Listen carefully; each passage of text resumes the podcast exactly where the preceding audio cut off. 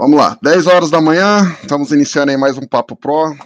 Nossa atividade de terça, quinta-feira, exceto feriados, onde é, tentamos aí reunir pessoas aí da comunidade de tecnologia para difundir conhecimento para toda a nossa base da CBR. É, temos aqui o canal de áudio, onde que, caso queira, tá subindo aqui no palco, existe uma mãozinha ali onde que você, para a parte inferior ali do palco, clica, vai aparecer para nós, nós aceitamos você, você pode vir falar o que você julgar necessário, ninguém vai julgar o que você está falando, todo comentário é válido, certo? E quando nós aceitarmos o seu pedido, é, vai aparecer uma tarja verde no canto superior da sua tela antes de você subir você precisa aceitar é, concluir o pedido antes de, de subir. É, no canal à esquerda, é, Papo Pro ACBR, temos aqui um canal de texto onde você consegue mandar textos e imagem. Então, no transcorrer do, do, do, do bate-papo, você consegue ali estar tá mandando perguntas e, no, no, e vamos respondendo aí. Hoje temos Marco Polo, do saque fiscal, amigo nosso aqui, moderador também aqui do, da CBR, e temos o Ítalo, que é consultora CBR. E vamos tentar desmistificar o que é o MDE. Acho que a primeira interrogação aí é não confundir MDE com MDFE, que são dois são dois paradoxos completamente diferentes. Antes de começarmos, convido toda a base da CBR, quem ainda não for assinante da CBR Pro, é, a CBR Pro é um pacote de assinatura onde você tem benefícios que são canais extras onde os consultores da própria CBR interagem com a comunidade. Então você tem uma SLA de resposta, você tem uma, um atendimento mais é, direcionado com a consultoria da CBR. Então, quem ainda não for assinante a CBR Pro, é, pense com carinho em estar tá assinando e ajudando a fortalecer a comunidade, certo? Então, vou passar a palavra para o Marcão. Vamos, quem ah, convido todos os participantes aqui, vamos terminar de tirar os cabelos que restam na cabeça dele, sugar todo o conhecimento que ali detém. Vamos lá, Marcão, fala para nós aí o que, que é esse MDE o que, que, o que, que é o tal da manifestação do destinatário, meu amigo, e o que, que isso ajuda na segurança contábil. Vamos lá, bom dia pessoal. Somos só, nós somos só mais um gordinho aí tentando um lugar ao sol, um lugar ao sol, né? Estamos aí na, na batalha e é, pessoal, o MDE, que é a manifestação do destinatário eletrônica, eu acho que uma forma da gente começar a falar sobre ele é explicando o que ele não é. Meu amigo Ítalo vai concordar comigo, ele não é uma tábua de salvação para você obter os XMLs que o seu cliente perdeu. Ele não é um repositório universal garantido de você obter ali os XMLs que o fornecedor não mandou para o cliente. Tá? O MDE ele é um conjunto de eventos que a Cefaz disponibilizou, ok? Para que para que você fizesse a administração dos documentos eletrônicos contra o CNPJ.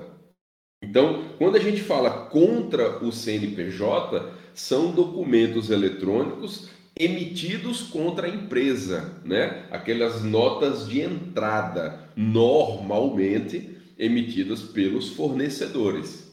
Tá? Então a gente já descarta aquelas mil e uma perguntas no fórum, nos grupos, como é que baixa NFCE pelo MDE? Sopa de letrinhas, né? Você não vai ter opção de baixar NFCE, né, o cupom fiscal eletrônico emitido, nem vai baixar nota fiscal eletrônica emitida pelo contribuinte pelo MDE. Ele é para notas emitidas por terceiros contra o seu CNPJ, ou seja, é, é, o MDE ele é composto né, de mais de um evento. A gente tem eventos para administração desses documentos eletrônicos emitidos contra o CNPJ, ok? A gente tem, eu vou passando aqui, a hora que vocês quiserem é, interromper ou falar, vão ficando à vontade.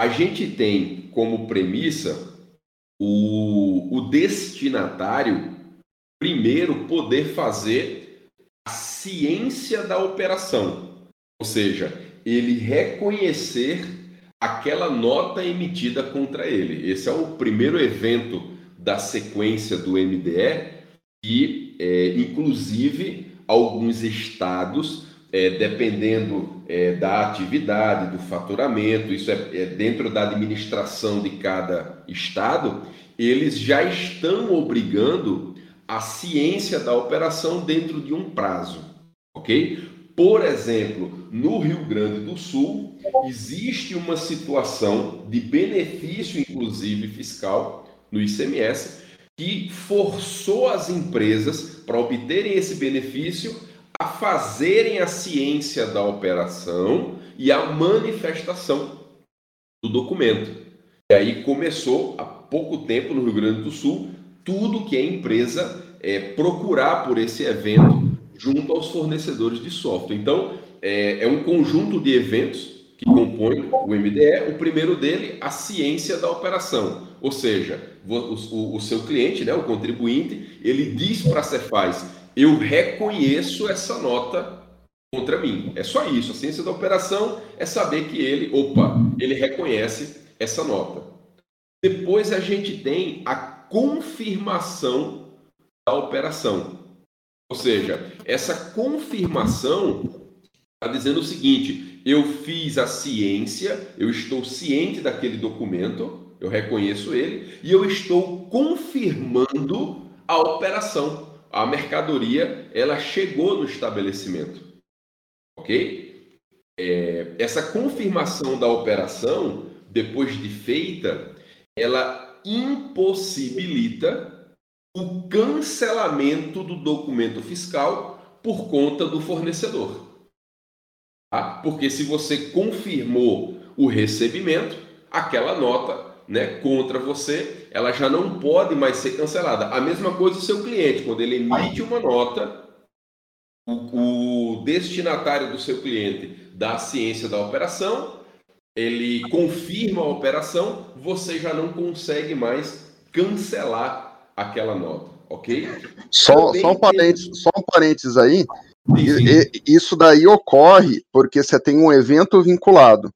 É, a mesma coisa vai ocorrer, por exemplo, se a sua nota fiscal passar, por exemplo, numa, numa barreira, numa barreira de inspeção sanitária.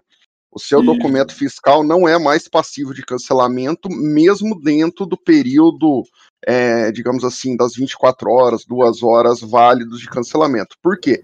Você já teve a circulação desse documento fiscal. Então, a partir, do, a partir do momento que você dá uma confirmação da operação, a Secretaria da Fazenda entende que essa mercadoria já, já adentrou dentro do teu pátio. Isso aí. É. Você não, não possibilita mais o cancelamento. Muito bem colocado, Show de bola. Isso aí.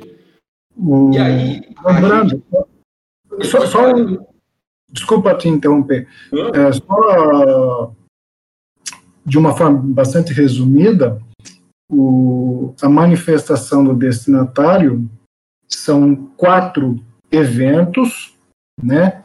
E esses quatro eventos, você através deles você diz para a Cefaz comprei ou não comprei dessa pessoa, recebi ou não recebi a mercadoria. Tá? Então, de uma forma bastante resumida, é isso daí. Né? Então, você tem um evento para dizer que comprou, um evento para dizer que não comprou, um evento para dizer que recebeu a mercadoria e o último para dizer que não recebeu. Né? Então, basicamente, de uma forma bastante resumida, são esses quatro eventos. Perfeito. No caso, a gente tem o evento da operação não realizada, e o desconhecimento da operação. O evento de operação não realizada é quando você tem a ciência, você foi lá e é, em, vinculou o evento de ciência. Olha, eu reconheço essa nota, realmente eu comprei, igual o Ítalo falou.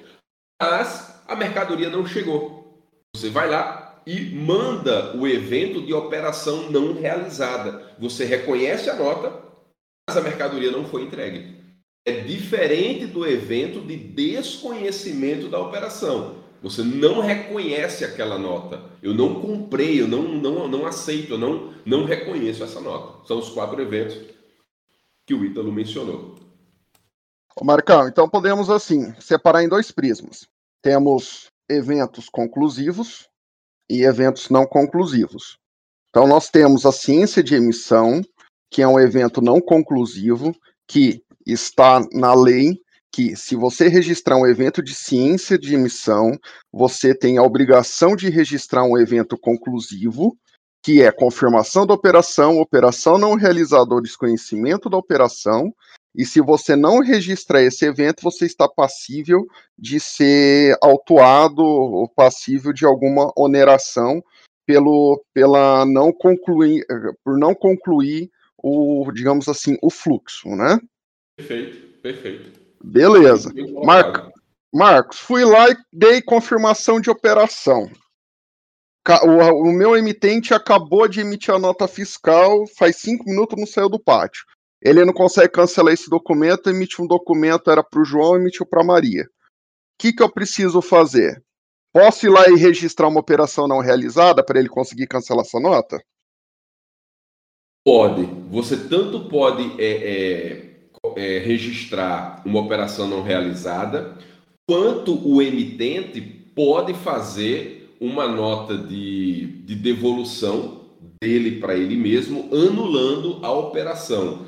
Só que existem algumas restrições para essa operação de devolução do próprio emitente, tá? O pessoal acaba banalizando muito, assim, é, ah, faz uma nota de devolução dele para ele mesmo. E aí é sempre bom consultar o setor fiscal da sua contabilidade para ver se a operação de devolução está cobertada para aquele caso, tá? Muitas vezes é, a gente tem o destinatário é, relutante a emitir nota de devolução, também é comum, ou a área comercial do fornecedor não quer envolver o cliente por um erro de nota dele. Aí ele acaba ele assumindo tendo que fazer a devolução para anular a nota, tá? Mas vai de cada, de cada relação aí entre os, entre os participantes. Mas muitas vezes o pessoal não quer envolver o cliente para pedir para ele registrar evento ou pedir para ele fazer uma nota de, de devolução. Acontece isso também. É, só frisando, se eu não tiver errado, a nota técnica que, que rege isso aqui é 2014.002. É, e lá, na nota técnica, diz que você pode registrar quantos eventos você quiser. Você pode registrar uma ciência, uma confirmação, uma operação não realizada e um desconhecimento. O que vai valer é o último. A única coisa que você não pode registrar é uma confirmação e depois uma ciência, que isso daí também não faz lógica. Então, Isso, se você registrou uma. O mesmo evento, né? Isso, ou duas vezes o mesmo evento. Então, se você registrou uma confirmação, uma operação não realizada e agora você. Ui, era para ser confirmação, você não tem o que fazer, ela vai ser uma operação não realizada. Então, é igual carta de correção. O que passa a valer é o último evento registrado.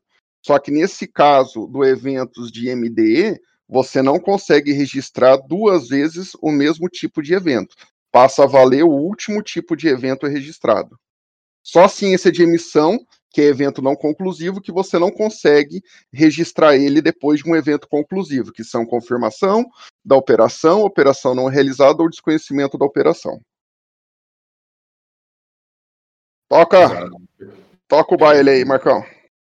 Bem colocado. E aí, pessoal, eu já vou tocar num assunto aqui que é é o, acho que é o campeão de, de reclamações, é quando o, o cliente né, da software house está usando o software e aí ele começa o questionamento né, de que a nota não se encontra ali na relação de consulta da, da Cefaz. Né? O pessoal Olha, o cliente liga para a software house que não localiza a nota, mas o cara está com o DANF na mão.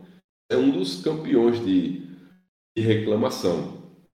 É, eu vejo dois, duas, duas colocações aqui, tá? Primeiro, é, a software house ela precisa desde o começo, desde o começo, lá na implantação do software, no treinamento, é, deixar o cliente ciente que existe né, um delay de envio de informações para o ambiente nacional. O MDE é um ambiente nacional, ok? Então existe um delay de informação entre os estados e o ambiente nacional, ok? E também existe falha, tá? Toda reunião que envolve o encate, o Álvaro, o pessoal da FRAC que se toca nesse assunto, eles continuam falando que vão aprimorar, mas depende dos estados.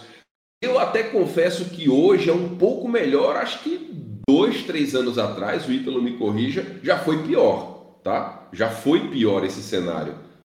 Pouco melhor, mas ainda acontece, da, da, o documento não está lá listado no ambiente nacional. E aí a software house tem também a sua meia-culpa, aquele seu pecadinho, quando ela promete, né? Ela promete como diferencial, como recurso é, galáctico do seu software. Olha, eu busco tudo que é nota que está na Cefaz e trago aqui para você, porque ela quer vender, né? E aí depois começa a, a, a injeção, a geração de suporte, porque o cliente está com o DANF na mão e o fornecedor não manda o XML e é uma obrigação legal do fornecedor mandar o XML e o destinatário, o cliente, deve exigir. Só que o pessoal sempre evita o caminho mais trabalhoso, né? De ficar, de, de ter que ligar para o fornecedor, de ter que pedir o XML, é, até mesmo bloquear pagamento financeiro no caso de não receber o XML. Então, é uma obrigação do fornecedor mandar o XML para o destinatário, tá? O, só, só um parênteses assim, aí, Marco. Sim. O ajuste CNF diz disponibilizar, não enviar. Então ele pode deixar um portal para você entrar e baixar um FTP, mandar por e-mail, mandar por sinal de pombo, fumaça, sinal de fumaça, pombo correio, o que for. Ele tem que te disponibilizar o XML.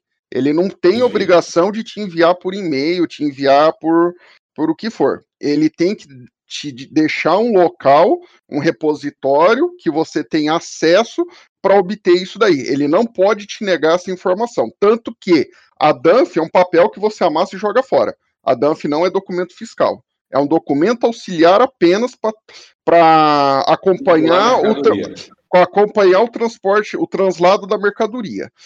O documento fiscal é o XML assinado e com o protocolo de autorização. Esse é o documento fiscal que precisa ser enviado. Exato. Eu aqui, a gente já poda, né, o pessoal, já vai quando os clientes começam, olha, estou com o DANF e o sistema não está trazendo, olha, então o seu fornecedor tem que te enviar. Ah, mas não tem que buscar na Cefaz? O argumento é muito simples e não há por que ter o desgaste. Olha, se não está na Cefaz disponível, você precisa do XML, o fornecedor tem que te mandar. É simples assim. Ah, mas o meu, a loja vizinha, ah, o sistema concorrente sempre traz tudo. Olha, eu não sei como ele está trazendo, o que, que ele está trazendo, mas se você está consultando e não está na Cefaz, você precisa pedir ao fornecedor, porque a obrigação é ele disponibilizar esse XML. Então, é, é, a gente às vezes entra numa celeuma, no desgaste. Eu, eu, entendo demais que a software house ela sempre quer atender melhor o cliente dela, né? Quer ter as soluções, quer dar as respostas, quer resolver, né? Mas tem coisas que fogem né, da, da, mão do controle ali, e se o documento não está listado por um motivo ou outro, por um delay de informação, não a, a sugestão, né, não perde tempo nessa celeuma e, olha, o caminho é entrar em contato com o fornecedor disponibilizar o XML, que nem o Panda falou. Se não vai te mandar por e-mail, vai disponibilizar um link, alguma coisa. Mas é, você precisa que o fornecedor disponibilize, tá?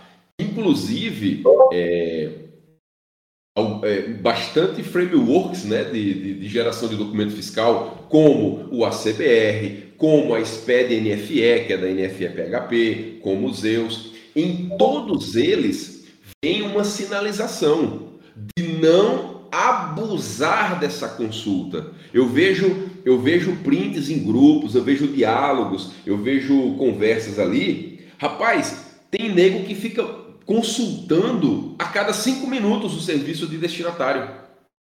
Depois é bloqueado por consumo indevido e não sabe por quê.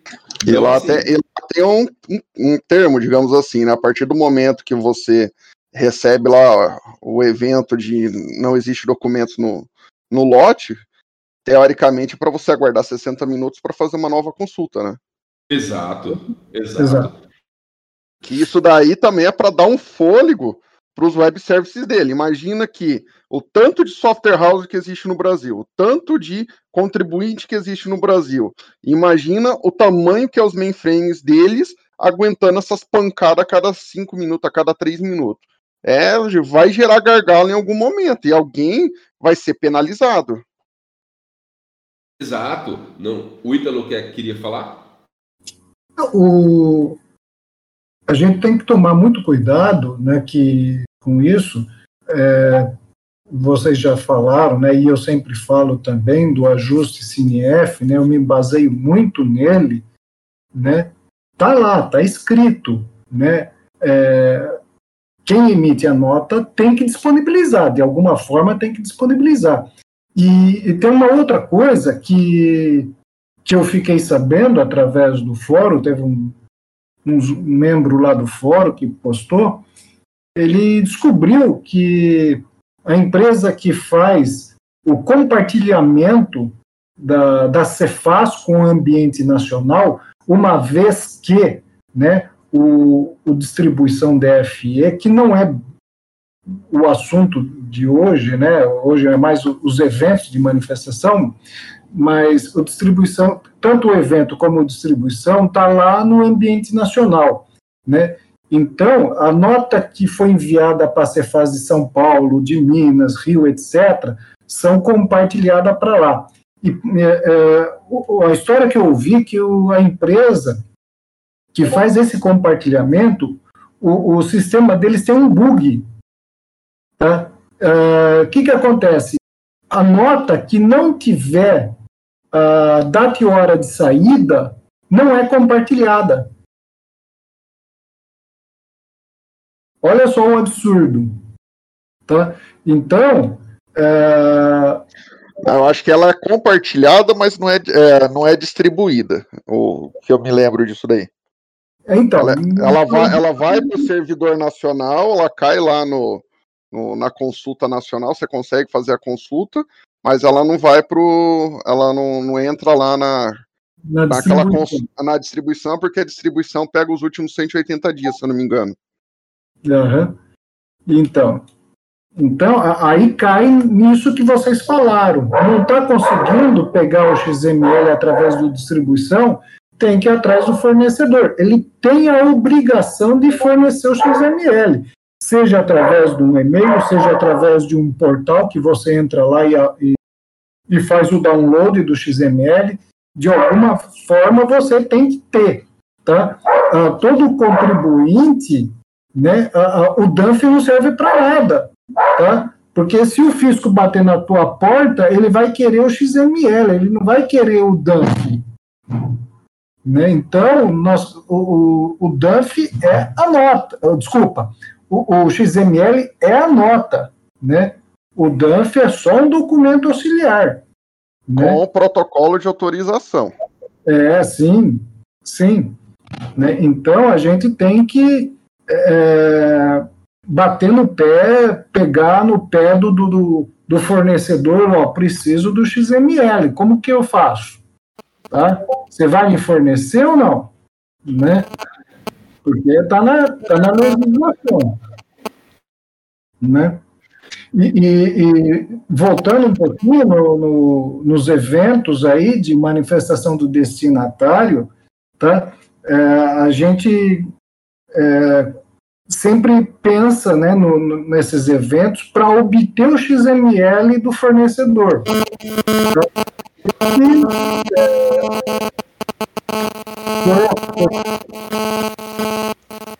Ô Marco, seu tá dando interferência novamente. Espera aí, deixa eu trocar o microfone aqui.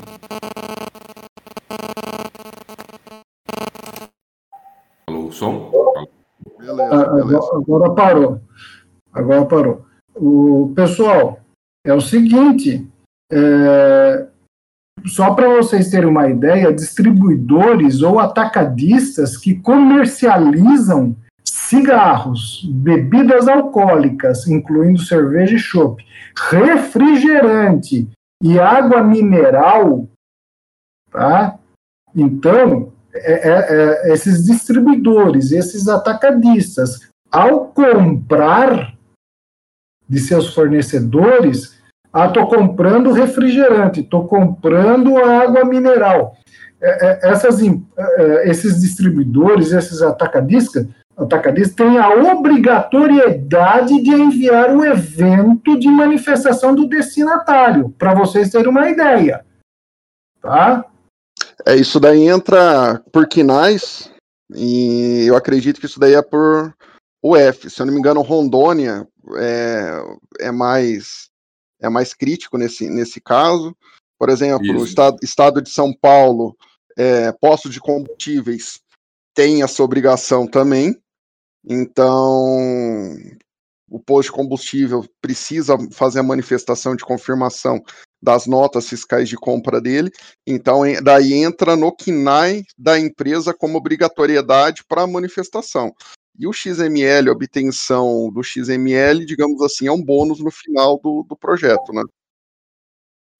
Exato, eu, coloquei, eu coloquei lá no, no Papo Pro, é, texto lá, um link onde é, nós temos é, várias tabelas, tabelas com, com prazos, né, é, para cada tipo de evento, né? E, e para cada tipo de operação, operação interna, operação interestadual, né?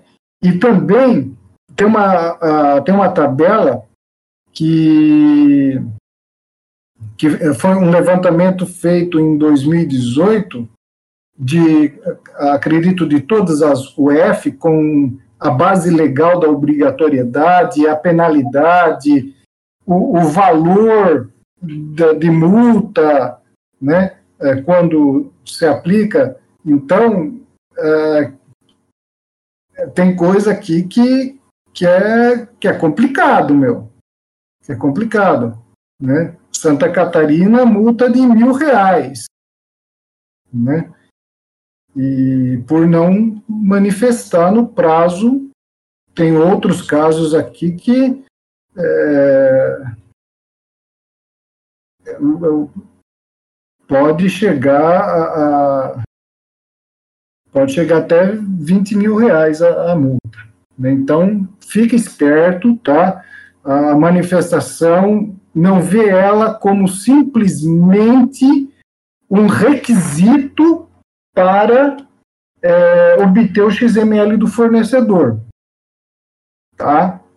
Ele é um requisito para isso, mas começa ver os eventos de manifestação do destinatário com outros olhos, tá? É, Daí eu, lembro mani... de um, eu lembro de um, de um episódio, tem pouco tempo, quando a própria a própria Receita Federal né, publicou a nota técnica e foi vedado a, a consulta dos documentos, a consulta completa dos documentos eletrônicos sem o certificado digital.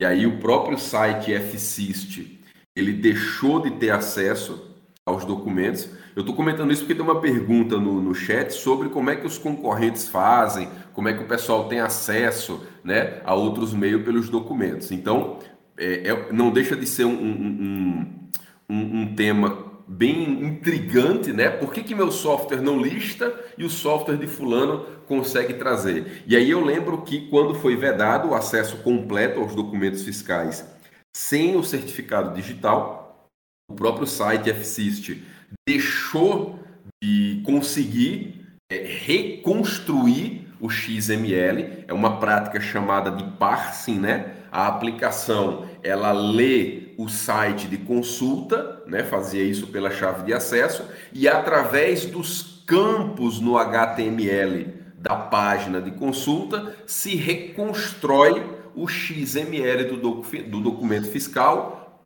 porém sem a, a assinatura, né? É, eletrônica que dá validade jurídica ao documento fiscal. E aí, rapaz, foi uma pandemia, um caos nos escritórios de contabilidade e nas software houses que dependiam do FSIST e ficou, eu acho que a gente ficou 30 dias basicamente com o mesmo choro em tudo que é grupo pelo fato do FSIST estar fora do ar. E aí você vê que gera uma dependência absurda, né, de um documento sem validade jurídica, até mesmo por parte dos contadores, para escriturar com base num documento que é inválido. Então, muitas vezes a gente está preocupado, né, com o vizinho e, e, e não está entendendo como ele está fazendo e o risco que ele está correndo em utilizar um XML de qualquer maneira, né? Lógico,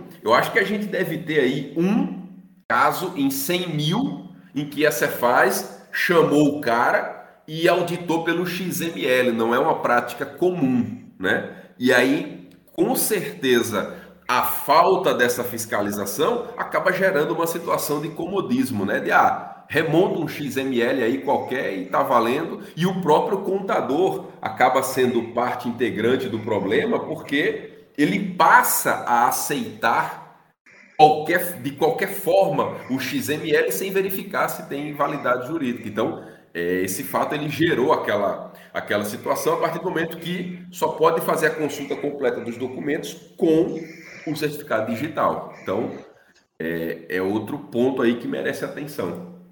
E tínhamos a API também, né? A API que distribuía os, os documentos da fiscais, que hoje ela foi adiada, foi adiada, foi adiada e tá morrendo, né? Isso. né? Então, você também. Só que ninguém, assim, digamos assim, 90% do pessoal aí que reclamava que precisava obter o XML dos documentos fiscais, ninguém queria tirar o escorpião do bolso para pagar a API que era paga. E, digamos Exato. assim, não era uma coisa assim de 100 reais, 200, 500. Então, você pagava por carry e você pagava por. Você tinha uma assinatura que você pagava por mês. Então, na sua assinatura, você tinha lá, por exemplo, direito a 2 mil, 2 mil consultas, acima de 2 mil consultas, você pagava lá, tipo, um centavo por consulta. Então, mas ninguém queria pagar isso daí também. Todo mundo queria pegar do servidor do, do, do MDE, da distribuição, que não tinha custo nenhum. Então também tem esse outro, outro contraponto. É, só colocar um, um parênteses aí em tudo que nós falamos, uma coisa que nós não elencamos lá no começo, que eu acho que foi, eu até postei uma foto, mas não falamos, quem são as personas. Então, assim, quando você é, consultar o serviço de distribuição, o destinatário vai receber o XML, tipo assim, o resumo desse documento. O transportador também vai receber a notificação é, dessa nota fiscal. O, o, terceiro, que é a tag de autorizados, também vai receber essa nota fiscal. Certo? A diferença aqui, o destinatário precisa registrar o evento para obter a nota fiscal completa. O transportador e o terceiro já não registra evento nenhum. A partir do momento que o destinatário registra um evento, por exemplo, de confirmação, e o emitente for lá e fazer a consulta, ele vai receber, a Cefaz vai distribuir para ele, dizendo: ó, você recebeu um evento de confirmação nessa nota fiscal. E também não é só isso daí é, é rola é, eventos de carta de correção, é, tudo basicamente que acontece no documento fiscal, é, a Cefaz te distribui ali. Então é uma, é, uma, é uma mão de via dupla.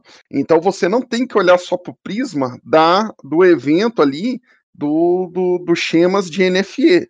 Então você também tem carta de correção, você também tem eventos de cancelamento, então você tem eventos da Suframa, então você acaba tendo o, os eventos sem propriamente dito ter que ir lá no portal nacional ver o que, teve de evento, sem o seu fornecedor, é, por exemplo, te mandar uma carta de correção, é, sem você, por exemplo, é, se preocupar com maior, uma maior coisa. Então, por exemplo, a partir do momento que o cara, o, teu emitente, registra um, um, evento de carta de correção e você fizer a distribuição sua, aquela nota fiscal vai receber um XML de evento de carta de correção. Então, você é avisado pela Secretaria da Fazenda que aquele documento teve uma carta de correção vinculada. Então, assim, não se preocupar, o que eu vejo é que se preocupa-se muito com o documento NFE, mas o projeto em si, ele te distribui muito mais muito mais recursos e ele não foi propriamente dito construído para te distribuir o XML, mas sim para você ter uma visualização do que está acontecendo no arranjo daquela, no ecossistema daquele documento fiscal. Então você consegue ver os eventos vinculados, então cada INSU daquele que está percorrendo é algo que aconteceu com algum documento fiscal. Então, analisar de forma é, independente o que, que acontece em cada documento. E não só se preocupar com o documento é, né, XML completo para dar entrada no, no, no, no, na parte de, de, de, de estoque. Exato.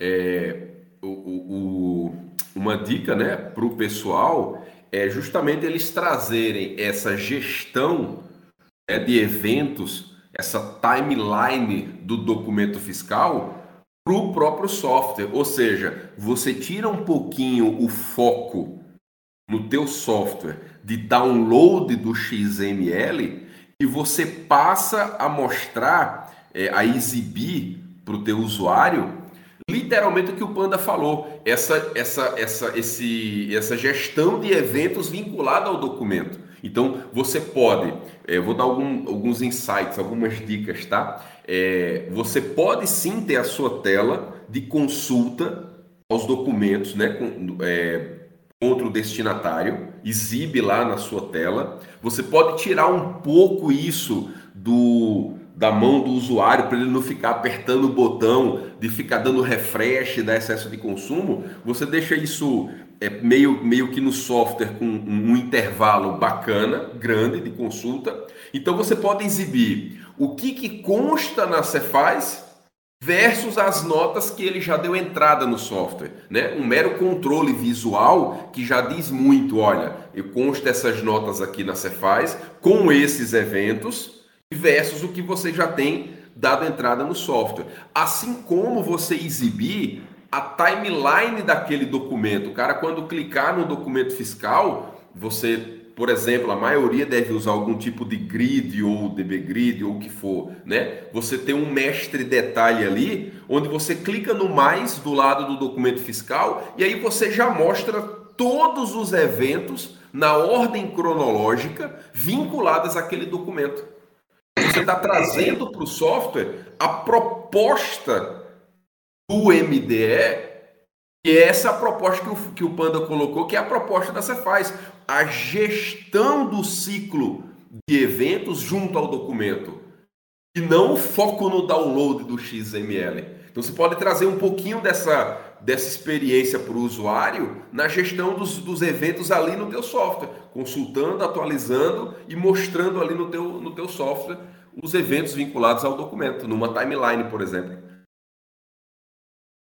E lembrando que essa distribuição não é de, exclusivamente de NFE, existem-se outros documentos, como CTE e, e afins. Então, não focar também só na NFE. É, em alguns casos específicos, o XML que vem, dependendo se você for terceiro vinculado ao XML, a própria Secretaria de Fazenda, ela suprime alguns tipos de informação. Você não vai ter o XML na integralidade como ele foi construído. Ela vai cifrar algumas informações para vocês como medida de, de, de segurança. É... O José Valber ali ele fez uma pergunta. Uma coisa que tem que ficar clara: operação não realizada e desconhecimento de operação não é denegação de operação. Uma nota fiscal denegada é a pessoa, é, uma das pessoas envolvidas está com problema e irregularidade fiscal na Secretaria de Estado. Então, ela não, essa nota fiscal não é passível de cancelamento, essa nota fiscal não pode ser circulada. Isso é uma nota fiscal denegada certo? Diferente dos da parte de eventos. Não vamos confundir é, parte de denegação com parte de, de, de afins. Agora, o que tem que ficar claro: a nota fiscal chegou no teu pátio. Indiferente se você comprou 50 itens e vai ficar só com um, operação confirmada. Você pega e faz a, a outra nota de devolução com 49 itens, certo? A, a nota chegou até teu pátio. É, a operação confirmou, se concretizou. O caminhão não descarregou no teu pátio. Operação não realizada. Ó, essa nota fiscal eu não reconheço. Operação não é desconhecimento da operação. Entendeu? É assim que você entende. É assim que você precisa ler os eventos vinculados, os eventos que tem que ser vinculados. Entendeu? Pessoal, uh, quando uma nota, quando a gente envia uma nota para a Cefaz, uh, pode acontecer três coisas. A nota pode ser autorizada, a nota pode ser rejeitada e pode ser denegada. Tá?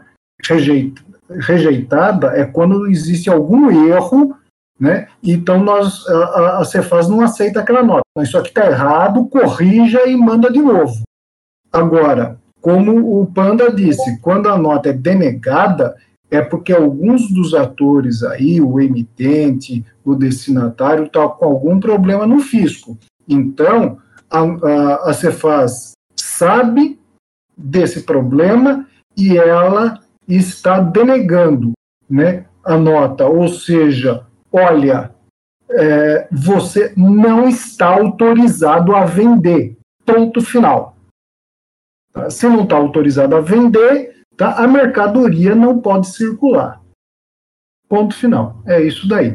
Eu coloquei lá no, no canal Papo Pro é, uma imagem é, com algumas vantagens de se enviar os eventos de manifestação.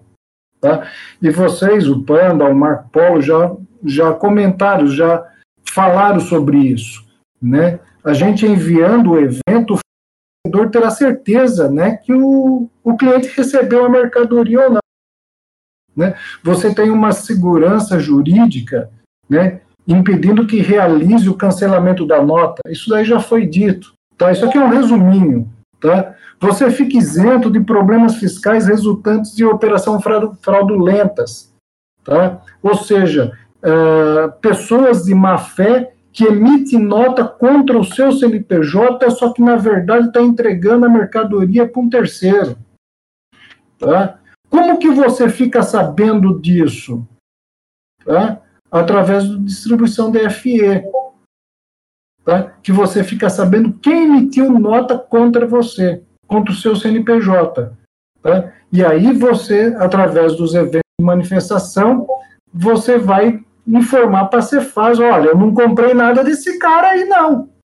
Porque se você não fizer isso, tá? Aí o Marco Polo vai poder me é, corrigir se eu estiver errado, né? Uh, a Receita Federal, o fisco, a Cefaz, não sei, vai cruzar as informações, as notas que foram emitidas com o SPED, né? E ali saber se você é, é, fez a, a, escrita fiscal contábil né, de todas as notas que você é, emitiu, de todas as notas né, de, de é, emitidas contra o seu CNPJ, ou seja, suas compras, né? Então, se tiver faltando alguma, poderá dar problema para você, né? Na verdade, na verdade, eu penso assim, ó, governo é igual mãe, fazendo uma, uma coisa lúdica. Antes da mercadoria chegar no seu pátio, ele já sabe o que, que você comprou. Antes da mercadoria chegar no seu cliente, ele já sabe o que você vendeu. Então, quando você entrega, por exemplo, o SPED, você simplesmente está dando o aceite. Ó, eu fiz esse tipo de operação de entrada e saída, fiz esse tipo de conversão e aconteceu isso. Mas ele tem todo um tipo de tecnologia, todo um tipo de informação que ele consegue fazer cruzamentos, ainda mais na era digital que vivemos, para tanto movimentos de entrada como movimentos de saída. Basta eles quererem. Entendeu? Não estou dizendo que o foco disso é hoje. Então, a entrada e a saída, o governo, antes de você sair com o caminhão ou antes do caminhão chegar, o governo já tem ciência que a operação está ocorrendo. Você só tem, ele, você posteriormente só dá o aceite que aquela operação realmente concretizou. O Marco acho que tem mais autoridade nesse, nesse cenário aí contábil para me corrigir se eu estiver errado na, nessa analogia minha. Sim, sim. Não, você tá. Antes, antes o fisco era o último a saber da, da, das suas operações. Hoje ele, ele é o primeiro.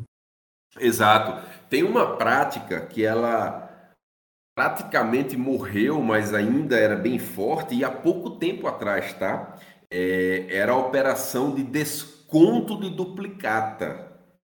E aí as empresas, quando precisavam de capital de giro, estava no vermelho, na urgência, no sufoco, era comum se fabricar nota fiscal contra vários destinatários para se gerar boletos, duplicatas, calçados por um documento fiscal, ok? E aí, quando você mandava para o banco para descontar, para antecipar esses recebíveis, né? É, dependendo do acordo comercial da loja com a conta no banco, era uma operação rápida, ele gerava as notas e boletos num dia, no dia 2 já mandava para o banco para descontar, para antecipar esses recebíveis, no dia 3 o recebível estava na conta, caindo na conta no dia 4 o cara já cancelava as notas.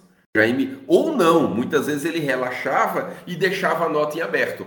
E aí o cara, ele tinha que ter um controle ferrado para não deixar o boleto vencer no banco e o cliente dele ser protestado. E às vezes escapava, um escapava outro, e o cara é protestado, o cara é cobrado pelo banco, sendo que ele não tinha nem a nota. O cara que, a loja que fabricou duplicata para gerar recebível, né, nem, nem é, conseguia se controlar direito. Isso era uma prática que era muito comum, acontecia muito, tá? E aí, o, o exemplo que o Ítalo colocou de benefícios ali da manifestação do destinatário, o lance da segurança jurídica é um ponto que vocês podem reforçar bastante com os clientes. Olha, procurem consultar e dentro do que estiver disponível, não é uma garantia que todos os documentos vão estar lá, mas as notas que vocês não reconhecem, façam o desconhecimento da operação, porque isso depois é uma é uma não é bem prova, é um elemento incontestável juridicamente. Tu tem um evento validado pela Cefaz de desconhecimento dessa operação. Não posso ser cobrado por essa nota. Posso dar uma. E também uma... se começa a acender muita, muito desconhecimento desse fornecedor, desse emitente, começa a acender alguma luzinha lá dentro da, da, da Secretaria Sim. da Fazenda. Viu, os, os caras não, cara não são bobos. uma coisa que ocorria bastante aqui, e foi até pego aqui, foi acho que aqui em Santa Catarina mesmo, ou Rio Grande do Sul, o que acontecia, tá? exatamente porque, exatamente do, da manifestação, é, do, e também quando você passa nos postos fiscais, ele começou a, a ocorrer de não deixar mais. O que, que ocorria? O cara ia lá e emitia, acho que foi aqui em Chapecó ainda, é, empresa de bebidas, ia lá e emitia conhecimento de transporte, uma nota fiscal eletrônica. E enquanto eles conseguiam durante o dia transitar com aquilo lá, eles iam, levavam, voltavam, iam, levavam e cancelavam, tá? Ou usavam o mesmo documento para ficar transportando.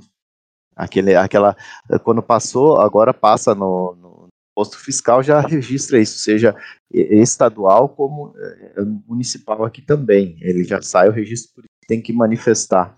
Então, o que, que acontecia? Eles pegavam e, com um único documento, eles faziam uma porrada de viagem, levar mercadoria e voltar, é, utilizando aquela. Chegava no final do dia lá e cancelavam a mercadoria. Isso aqui aconteceu aqui, cara. Eu só não lembro qual que foi a empresa, mas foi aqui em Chapecó mesmo que ocorreu essa situação.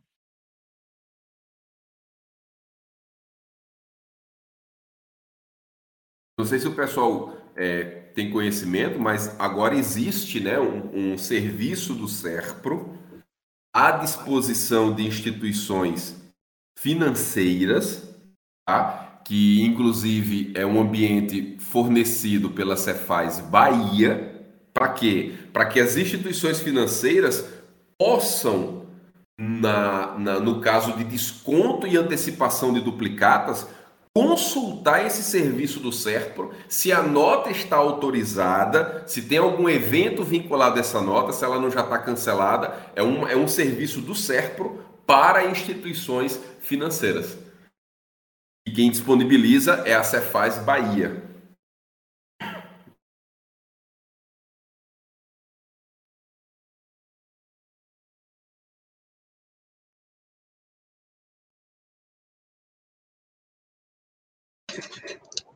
Ó, o Big Wings, eu acho que colocou ali, ó, plaxba.ba.gov.br. Isso aí, grande Big Wings. Show de bola, é isso aí. Big Wings é quase um mainframe também.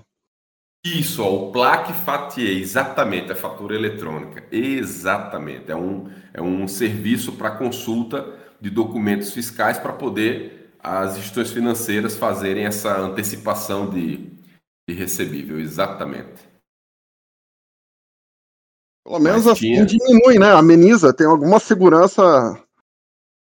Se o cara quiser fazer fraudar, se o cara for sim, liso, sim. magrão, pega, não, não, não, não pega, né? E... Exato. Mas assim, pelo menos o... eles estão tentando fechar ali as, as lacunas do, do projeto, tentando, tentando amenizar, né? Pelo menos as, as probabilidades para, digamos assim, as pessoas normais de tentar pelo menos trabalhar certo. Não, não deixar a margem, Exato. não deixar margem, né, para para essas questões. No mais, o que eu, o que eu diria para a software house é isso: não venda a facilidade de consulta e download de XML como um dos principais recursos do seu software. Não coloque esse escudo, ou às vezes, às vezes a software house ela não é proativa nisso, mas os clientes ligam, ah, teu sistema me dá todas as notas da Cefaz automaticamente, ou os contadores pedem. Então, assim, muita cautela com a oferta desse recurso para não virar contra a sua, sua própria software house. Você não tem uma enxurrada de suporte porque determinadas notas não estão aparecendo. Então, é, tem que usar o serviço aí com parcimônia, com, com cautela e tirar o foco do download do XML. O download, o XML ele tem que ser disponibilizado pelo fornecedor. Agora, no seu argumento, olha, isto é uma facilidade que a Cefaz disponibiliza, mas o foco não é download, é a gestão dos eventos do documento fiscal, inclusive a manifestação e download, mas não havendo a, a, o seu documento que você está na mão, o DANF, não tendo ele listado aqui, não adianta é, é, insistir no suporte com a software house que não vai resolver. Tem que pedir o XML para o fornecedor. Tira o foco do download do XML e traz para o teu software a gestão dos eventos do documento fiscal. No teu grid de notas de entrada, já coloca um mestre detalhe ali, um maisinho, e já mostra, já consulta os eventos daquela nota e já mostra uma outra tela de nota de entrada para o teu usuário. A cada registro de nota, clica no mais e já explode uma timeline com os eventos daquele documento. Melhora um pouquinho a experiência de usuário para o usuário ali no teu, no teu software, entendeu? Desvincula só do recurso de download. Mostre como benefício o que? A gestão dos eventos naquele documento. Até para trazer mais segurança jurídica para o teu usuário. Então, a gente tem mais argumentos aí para utilizar do que somente o download, entendeu? Concordo contigo, Marco. Não focar somente na, na, no, documento, no, no, documento completo, né? Que é o que, que é, digamos assim, é o que todo mundo quer utilizar como bala de prata. Na, na, na, na grande maioria é isso. É, não sei se, por exemplo, na CTE, você não precisa registrar o evento para ter a distribuição, né? Não. Então, não sei se o pessoal, às vezes, que migra da CTE ou vê o CTE trabalhando, quer trabalhar da mesma forma na NFE, daí coloca aqueles looping, aqueles eventos automáticos, daí fica forçando, é, e acaba gerando todo esse, esse murmúrio, entendeu? Então, não é, sei. Completando, completando, o que você falou aí, Panda, desculpa até aí, uh, existe também essa situação aí que talvez eu tenha passado batido, porque eu estava aqui programando e escutando vocês falar, mas é, muitas vezes a, empresa em si a, acaba fornecendo ao contador o certificado digital o contador coloca a rodar que esses aplicativos, exatamente o que você está falando aí, que fica em looping, aí o pessoal vem aqui para o site dizer que não está conseguindo manifestar os documentos, lembra? E já ocorreu, o pessoal foi averiguar que depois que venceu o certificado digital, parou de dar o problema, porque ele só tinha um local. Então tem todo esse rolo que acaba virando, vira um emaranhado de coisa, um problema atrás do e a pessoa acaba ficando louca, né? Pô, eu Exatamente. queria dar outro alerta ao pessoal de software house, é, a gente no fornecimento a plataforma do contador para software houses, a gente fala, né? Você vai subir os XMLs de entrada e os XMLs de saída para ter gestão fiscal, né, na plataforma. Aí o pessoal já fala de cara. Não, eu vou subir só as notas de saída. As notas de entrada o contador baixa no escritório. Rapaz, já dá um arrepio quando escuta isso, tá? Por conta da imprudência tanto do contador, tá? Quanto do lojista. Eu sei que nessa hora a software house é só ferramenta, não é ela que tem gerência nesse processo, tá? Mas veja só, a responsabilidade é muito grande de você delegar para terceiro manifestar e baixar suas notas. Porque de repente você tem perdido ali no meio das notas uma nota que era para ser 890 e foi emitida errada com 89 mil.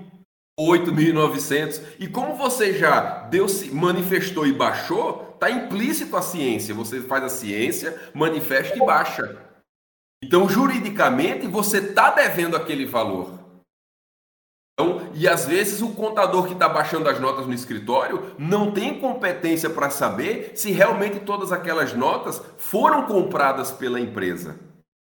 Então, Exatamente. merece muita atenção orientar o cliente da software house de que ele faça o seu gerenciamento de compras. Está tá dentro da gestão de suprimentos. Ele tem que saber o que está emitido contra ele, manifestar e baixar. Antes as sanções também estava só no certificado IP da máquina. De um, acho que de uns dois anos para cá, a sanção está no CNPJ. Então, Isso. se a pessoa a pessoa está utilizando em máquinas diferentes ou, em certi ou, por exemplo, um pool de certificados, você vai ter sanção no é, no CNPJ. Então, se você tomar lá, por exemplo, bloqueio X, porque você não tem só a, a penalidade lá de, de consumo indevido por 60 minutos. Existem outras penalidades que bloqueiam, até bloque... até penalidades de, que, que chega no, no crivo de bloquear a emissão do documento fiscal. Ele bloqueia você. É, ele, ele, ele, bloqueia você a, a um nível que, cara, calma aí que você tá fazendo coisa errada, é, respira um pouco, você tá. É, é, acho que é duas horas de bloqueio. Depois, se você continuar insistindo nos eventos, o, o tempo vai dobrando e, tipo assim, a, a, o caldo do angu vai engrossando. Então, existem até, sim. Chegar, até chegar na soft house. Aí já, já, já não sei te dizer, porque agora tem também essa questão do, do, do CRT lá, que eles estão. Se... É do, é do responsável técnico, é, né? CSRT a lá. Ideia, a ideia é essa, né? Porque o, o emitente, pô, eu não sabia que o software trabalhava de forma incorreta.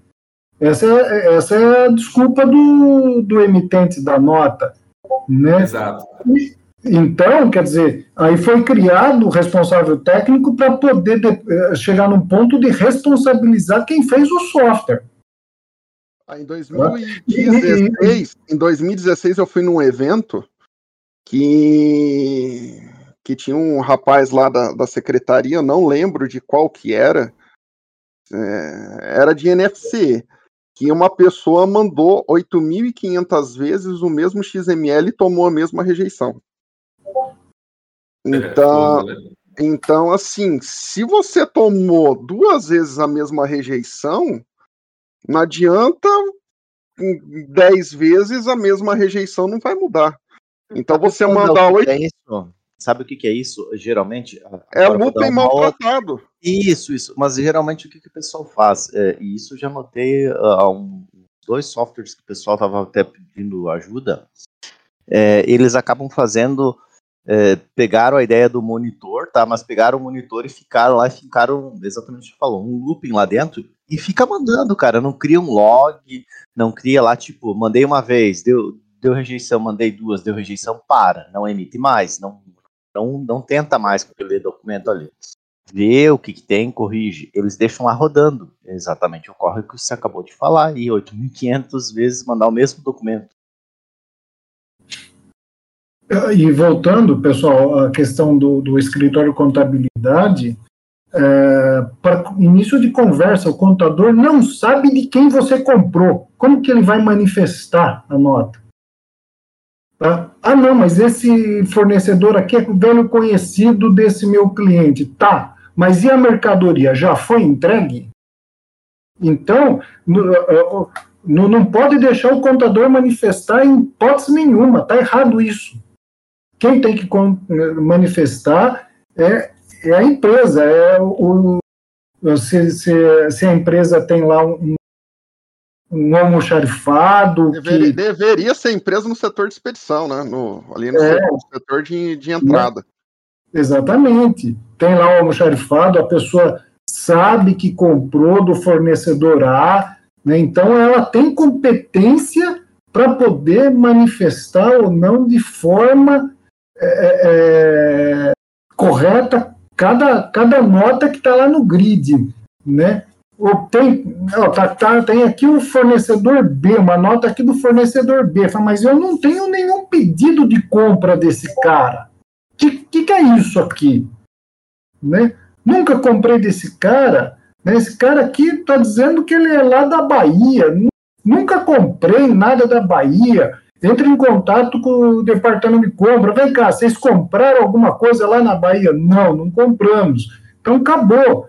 Né? Então já envia o evento de desconhecimento da operação para essa nota.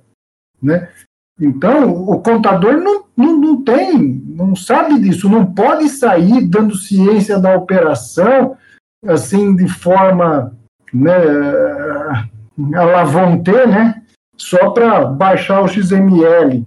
De repente, né, acaba baixando uma nota, como vocês falaram, com valor errado, ou que não, não comprou daquele cara, né?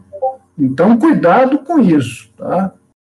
Exato. O, você, é, existem aqueles os casos de micro e pequenas empresas e desde a fase de implantação e treinamento do RP, você já vai doutrinando os clientes. Muita coisa você resolve na fase de implantação e treinamento. Porque assim, se o cara tem uma empresa, mesmo um micro e pequeno empresário, você vai deixando claro para ele que essa é a profissão dele. E na profissão de empresário, existem atividades que ele precisa exercer como os próprios funcionários dele. Então, você não é empresário? Faz parte da sua profissão a gestão de documentos fiscais. Não tem, não, não tem opção de não gerenciar isso. Agora, nós, como produtores de software, cabe a gente criatividade para simplificar, para facilitar, para desburocratizar a utilização. Você pode trabalhar com notificações na área de trabalho. Ele não precisa ter que abrir uma tela complicada, trabalha com notificações. Olha, chegou uma nota fiscal contra você, sabia disso? Ele vai clicar ali e vai ver sobre aquela nota. Ele reconhece, desconhece, usa de notificações, usa de recursos de criatividade para simplificar o trabalho do micro e pequeno empresário. Mas você tem, você disponibilize o recurso para ele mas use de criatividade para simplificar a experiência dele na gestão dos documentos fiscais. Mas a gente tem que deixar claro para o empresário, cara, é sua profissão, você é dono da empresa, você precisa administrar os documentos eletrônicos. Não tem opção de não fazer isso.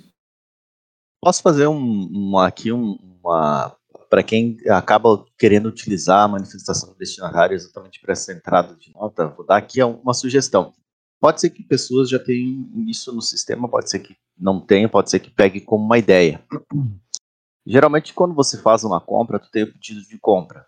Quando faz esse pedido de compra, você vai mandar alguma informação para esse teu uh, fornecedor. Quando tu mandar isso, tenha um portal teu, tá? Disponível para que o cara diga assim, viu? Quando tu emitir, se você tiver como, não tiver outro meio, aqui tá vai um link para você. Acesse esse link, e faça o upload do XML nesse link para a empresa. Você vai estar oferecendo um plus para o teu cliente, tá? Isso, isso é uma, uma das soluções, né? A outra é, é, você pode até ser um próprio FTP ou sei lá, ou até um e-mail mesmo dizendo assim, olha, se tu puder mandar também copy para esse e-mail aqui do XML, mas basicamente o primeir, a primeira situação que eu falei faz um pedido de venda, manda cara o link, ó, faz o upload aqui do XML para nós logo que você fizer a emissão que já está de bom tamanho. É uma dica, né? Show de bola, muito bom. Sim. Uh, pessoal, é, lembrando que já, já falamos no, no início, né? E é sempre bom repetir. Uh, o MDFE, o Manifesto de Documentos Fiscais Eletrônicos, é um outro documento.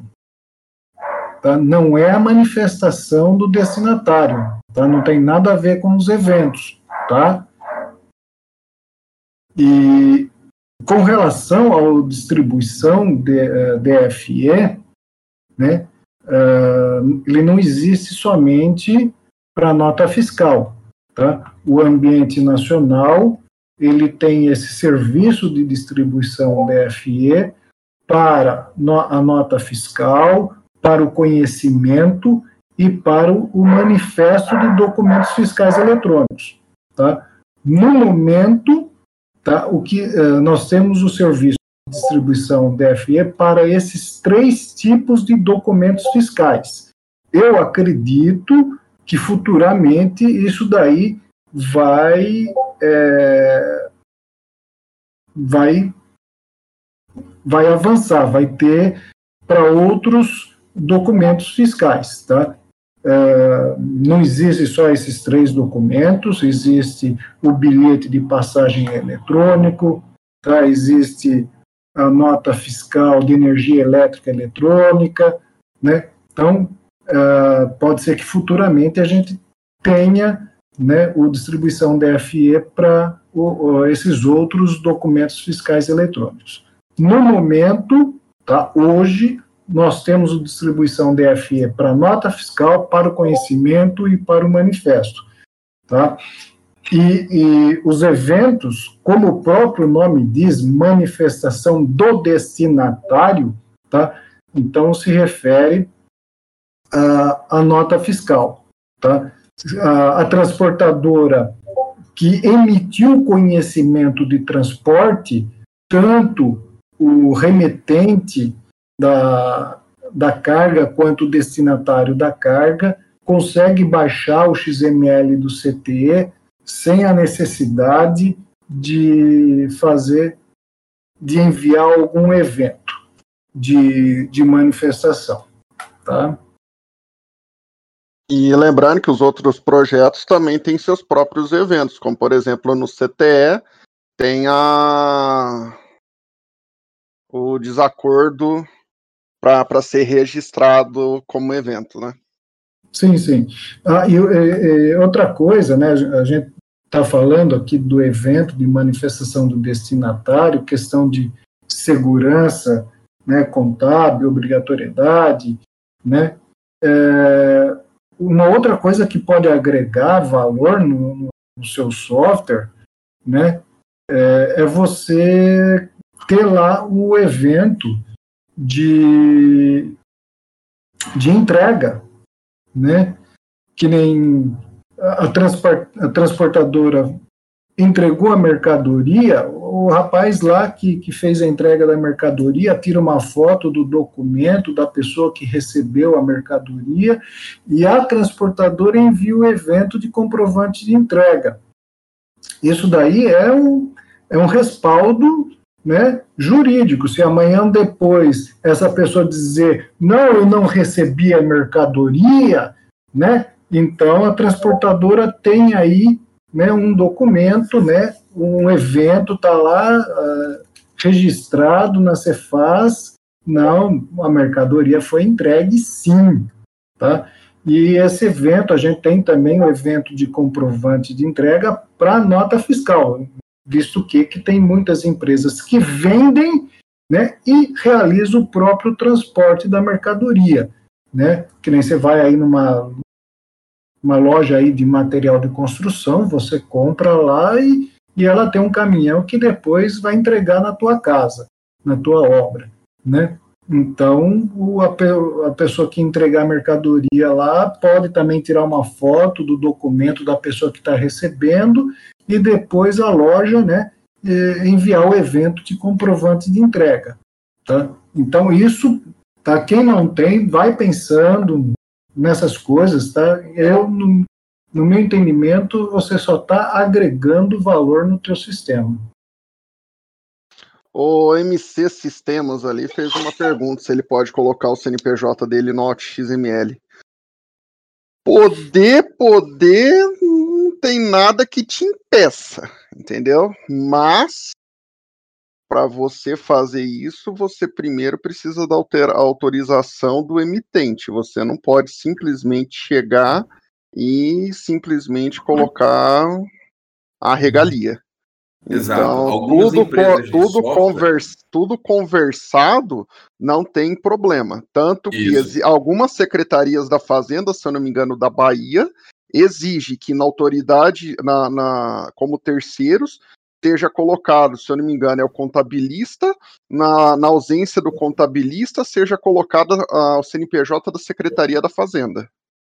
O que, o que algumas software houses a gente já deu a dica é que na área de configurações, isso não deve ser feito de forma automática, tá? Porque você seria você estaria tendo um acesso indevido, por mais que você esteja no autorizados, mas sem o conhecimento, com o desconhecimento do emitente, não deixa de ser indevido, tá? Então, você na área de configurações do software cria um parâmetro habilitar a software house como autorizado nos XMLs. Normalmente isso é feito quando você vende para o teu cliente um plano de backup. Você não é obrigado a dar backup de XML para o cliente.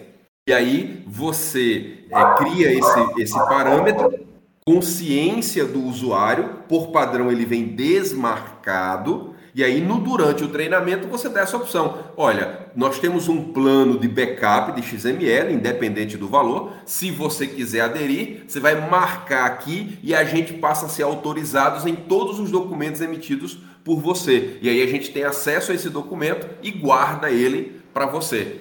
Mas desde que seja que nem o Panda falou, combinado e é, marcado pelo usuário, ele ciente ali de que você está tendo acesso a todos os documentos. Alguns usuários não vão querer porque ali está informação de faturamento, informação de recebíveis, então por isso que não deve ser uma coisa é. banalizada e sem desconhecimento do, do usuário, entendeu? É, e lembrando que isso, né? E lembrando isso, que você... pode falar, Ju. Isso, lembrando de colocar num contrato, cara, porque sem contrato, só na... hoje em dia nem o fio do bigode serve muito, tá? Tem que, tem que, tem que colocar e documentar isso. Uma outra coisa, até aproveitando que o Marco está aí, a gente estava falando, esses dias atrás a gente estava conversando, é, existe a situação do seguinte, muita gente pega informações do cliente, tá? Software. Isso a gente sabe, não, não tem nem o que negar, desde acesso a telas, quantas vezes clica, uh, documentos de XML, exatamente, pessoas que fazem backup sem o cara saber, e eu acho que isso entra no LGPD, não entra, Marco? Só antes do Marcão responder aí, deixa eu atravessar. Isso daí que você vai ter são os documentos emitidos, não os recepcionados. Se você precisar também dos documentos recepcionados, que teoricamente é o que a manifestação do da, da manifestação do destinatário te entrega, porque ele não te entrega os documentos emitidos, todos os, os fornecedores do seu cliente vai precisar colocar o seu CNPJ como autorizado. Do contrário, você não vai ter acesso a esses XMLs, tá? Mas desculpa aí, Marcão, atravessar você. Não, não, tranquilo. Exato. No, é, é, o, no quesito LGPD e documentos fiscais, a gente entende já que a software house ela é operadora de dados, ok, pessoais. Por quê? Porque o lojista, o cliente, é quem é o controlador e a, e a software house ela realiza tratamentos a controle a mando do controlador. Então o papel dela é operadora de dados pessoais quando nesses XMLs contiverem dados de pessoas físicas, pessoas naturais, ok? E só pode ser feito o, qualquer tratamento de dados por parte do operador mediante autorização e controle do controlador. Então, o armazenamento de XML, se nesse XML tem dados pessoais, é um tratamento, armazenamento é um tratamento, e ele deve ser feito com autorização e controle do controlador, ok? No treinamento de arquitetura fiscal que a gente está em andamento, nós vamos ter uma aula ao vivo sobre LGPD e documentos fiscais, aspectos da LGPD junto aos documentos fiscais, justamente para tratar desses pontos aí do documento fiscal junto ao LGPD. Estamos chegando em 11h20. Não sei se o papo aí tá bom, não sei se o pessoal ainda tem alguma dúvida, quer colocar ali no texto, alguém tá querendo subir no palco. Vamos vamos partir finalmente para o encerramento, porque já acabamos extrapolando aí, tem o pessoal aí que, que tem, acaba tendo compromisso, né? Vamos aguardar mais um pouquinho. Se quiserem subir no palco para conversar, podem subir, fiquem à vontade, só clicar ali na mãozinha, não, não se acanhe. Deixar um jabá ali no chat. Sinta-se à vontade. Como diriam, a casa é tua. Olha, estão pedindo o curso ali da, de arquitetura fiscal, Marcão. Vou mandar ali o, o, o link. Mas então acredito que é isso daí. É, agradecer a todos os presentes. Hoje a gente teve um bate-papo com o Marco Polo, com o Ítalo, com o Julio Mar, com o José, tratando sobre a manifestação do destinatário, que é esse bicho aí de 12 cabeças, que o projeto foi destinado para um. foi concebido de uma forma e acaba se vendo que, que ele tem é, alguém, algumas pessoas acabam utilizando ele, é, forçando a utilização dele. É, Quer falar alguma coisa, Ito? Não, não, só reforçando isso que você falou, é, o, os eventos ou distribuição DFE, né, ele, no início desse projeto, uh, distribuição se chamava consulta de nota fiscal destinada. Tinha outro nome. Né? E, e você tinha o consulta de nota fiscal destinada, você tinha os eventos, né, de manifestação do destinatário, e, e por fim você tinha o download de nota fiscal. Tá? E esse serviço de download, ele é uh, na, na nota técnica que, que expunha esses, uh, isso daí para né, uh, esses três serviços, deixava muito bem claro que o download era algo assim em último caso, porque uh, o fornecedor ele tem a obrigatoriedade de disponibilizar a nota. Então você usava o download lá uh, no caso de ah, aconteceu alguma coisa, até o fornecedor perdeu o XML, então eu vou baixar ele através do download, né? Era, era a última porta que você ia bater, né? E então, e, e isso daí foi criado é, a pedido das empresas, né? As empresas que chegaram o uh, fisco lá, para ser fácil, falaram, a gente precisa de, dessa ferramenta, né? Para quê? Né? Para que, que vocês querem? Porque a gente precisa saber quem está emitindo nota contra o nosso CNPJ. Esse foi o pedido do, das empresas, tá? Não é, ah, eu quero baixar o XML do meu fornecedor. Não, tá? O pedido foi, nós precisamos saber quem está emitindo nota contra o nosso CNPJ. Então foi criado uh, esses serviços aí tá?